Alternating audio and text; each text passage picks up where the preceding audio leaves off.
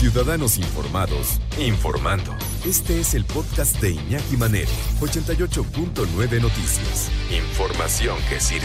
Tráfico y clima cada 15 minutos. Como cada 15 días, o más o menos como cada 15 días, pero ya nos estamos saboreando este nuevo libro que nos va a platicar y nos va a llevar de la mano, como siempre, alguien que sabe y sabe muchísimo acerca de esto y siempre lo hace además muy, muy agradable. La doctora Tamara Trotner, ¿cómo estás? ¿Cómo estás, Tamara? Encantada, Iñaki, con este libro que se nos pospuso una semana, pero creo que vale la pena porque es un novelón. La verdad es que siempre que estoy en este programa me lo gozo porque me gozo muchísimo hablar de novelas y pensar que alguien que nos esté escuchando va a disfrutar ese libro que tú y yo platicamos.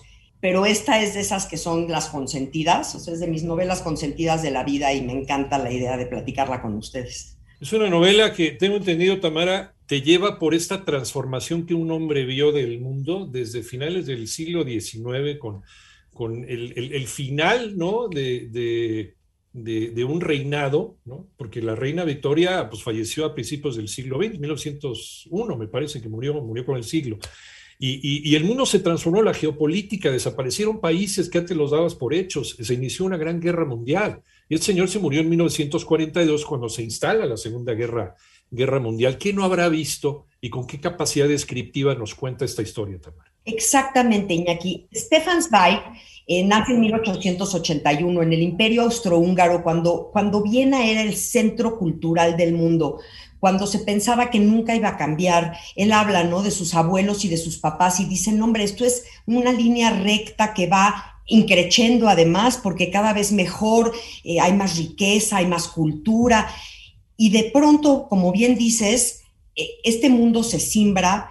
Stefan Zweig, eh, bueno, él, es un escritor que es muy, muy reconocido, nace primero en el seno de esta familia judía y vive en una Viena donde todo el mundo es aceptado, donde hay inclusión, donde los judíos están en lugares muy importantes de, la política y de la cultura sobre todo. Y cuando de repente se viene la Primera Guerra Mundial, es así como un choque y dice, ¿qué onda, no? O sea, ¿qué está pasando? Sin embargo, él sigue escribiendo y al seguir escribiendo se convierte en el escritor más leído y más traducido de su época. Aguántame con esto de, su época, Tamara, porque esto es un momento muy importante, ya que estabas hablando de los judíos, es cuando justo aparecen los sionistas y se empieza a gestar esta idea de un nuevo Estado de Israel que se vería después en los años 40, a finales de los años 40. Muy importante momento en la historia de la humanidad.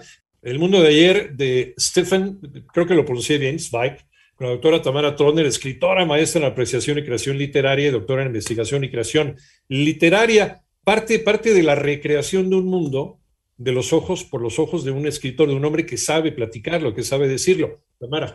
Claro, Iñaki, fíjate que Stefan Zweig cuando empieza, empieza como traductor y después se convierte en probablemente el biógrafo más importante que ha existido. Las, las biografías que, que escribe Zweig son asombrosas, no he leído todas, pero María Antonieta, María Estuardo, Magallanes, Américo Vespucho, o sea, son, son apasionantes. Y él empieza a escribir estas biografías y el mundo de ayer se considera su autobiografía, aunque él mismo dice es que yo no soy suficientemente importante para hablarles a ustedes y que les interese mi vida. Sin embargo, me tocó vivir en un mundo muy impresionante, muy importante, y eso es lo que les quiero platicar, ¿no? Y entonces nos empieza a contar de este mundo, como decíamos, cambiante. Es una especie de lamento por este mundo perdido, porque después de la primera guerra, de la gran guerra que se llama, todos creen que ya no va a volver a haber una guerra, ¿no? Todos dicen, no, ya, o sea, ya nos dimos cuenta, esto ya no puede volver a ocurrir. Nos habla de este París de la posguerra donde hay una euforia por salir adelante y por vivir la vida. Y de pronto se viene esta segunda guerra terrible en donde lo que, lo que empiezan a decirnos Weig es, el mundo ya nunca va a volver a ser el mismo, el mundo ya se rompió y nunca va a volver a ser el mismo. Y al mismo tiempo que nos habla de este mundo, nos habla de personajes extraordinarios con los que él convivió, ¿no? Con Rilke, Rodin, Freud, mm. Joyce. Y entonces nos platica también de sus casas y cómo los conoce y a dónde los ve en una forma absolutamente natural y, y, bueno, pues era lo que él estaba viviendo. Entonces, claro, no es su autobiografía, es la, es la biografía del mundo en ese momento, pero de todas maneras vemos con claridad sus emociones, el profundo dolor, el miedo, el miedo que lo llevó a escaparse en 1939, irse a Brasil y en 1942 con Lotte Altman, que era su segunda mujer, decide suicidarse. Y este libro, esta novela, es considerada también su carta de suicidio porque la, manda a sus editores un día antes de suicidarse. Eh, llega a Estocolmo y se, y se publica póstumamente en Estocolmo porque era prohibido en, en todo el resto de Europa, donde estaba Hitler, pues haciendo de las suyas, ¿no? Decía, ahorita que, que mencionabas el fin de la Primera Guerra Mundial, donde decía, no, no puede haber otra guerra, decía el mariscal Foch, que era el, el, jefe supremo de los ejércitos aliados, era francés, decía, no, a ver, no, no, tranquilos. Esto, esto no es un armisticio, es una tregua. Espérense dentro de 20 años. Pues Dicho y hecho. Dicho y hecho, exactamente. Y, sabes que eh, Zweig justo nos dice, perdimos la batalla contra un diablo disfrazado de salvador para la clase trabajadora. Dice, a veces se disfrazaba de comunista, a veces de fascista, pero todos terminamos destruidos por dejarnos llevar por este gran, pues, Mesías, este, que, lo que hizo fue, evidentemente, divide y vencerás, fue por ahí, dividió a la población, empezó a decir los judíos son el mal de todos los tiempos, además de los inválidos, los gitanos, los homosexuales, etcétera, ¿no? La polarización.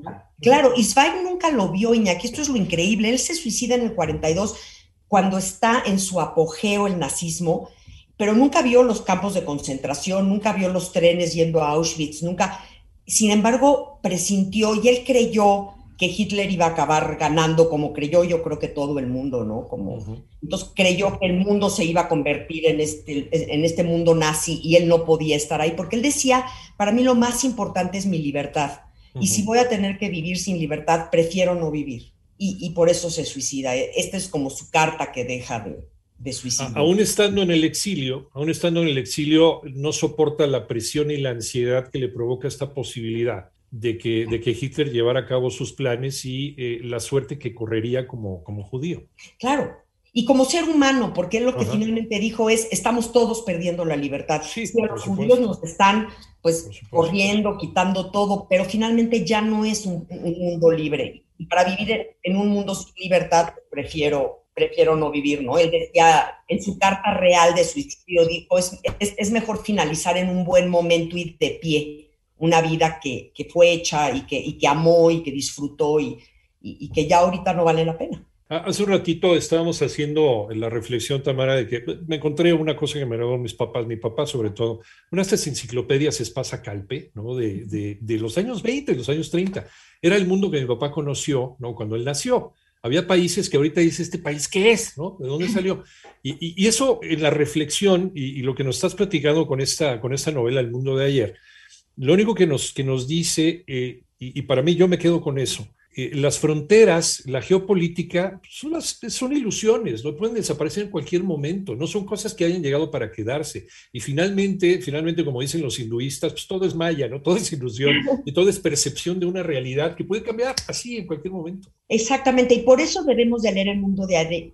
Mira, lo van a disfrutar, van a disfrutar cada pasaje, van a disfrutar la pluma de Zweig, que es asombrosa, es de los mejores escritores que existen pero además tenemos que leer el mundo de ayer porque nos habla del mundo de mañana. Este mundo que estamos viviendo hoy está generando el mundo de mañana y ese mundo de mañana no nos los podemos tomar a la ligera porque es, es muy frágil. Creemos que no, pero es muy frágil. Y Zweig nos enseña cómo del punto A al punto B, al punto C, la gente incrédula y ciega de pronto ya estaba metida en este maremoto sin posibilidad de salir se nos olvida una palabra que es prospectiva, ¿no? El, analizar el mundo de hoy para imaginarnos el mundo de mañana, cosa en la que triunfaba él y lo que ha triunfado Julio Verne y toda la gente que se imaginó maravillas o, horrores, pero cosas que pueden existir todo con, cambiar de decisión en algún momento de nuestra, de nuestra vida.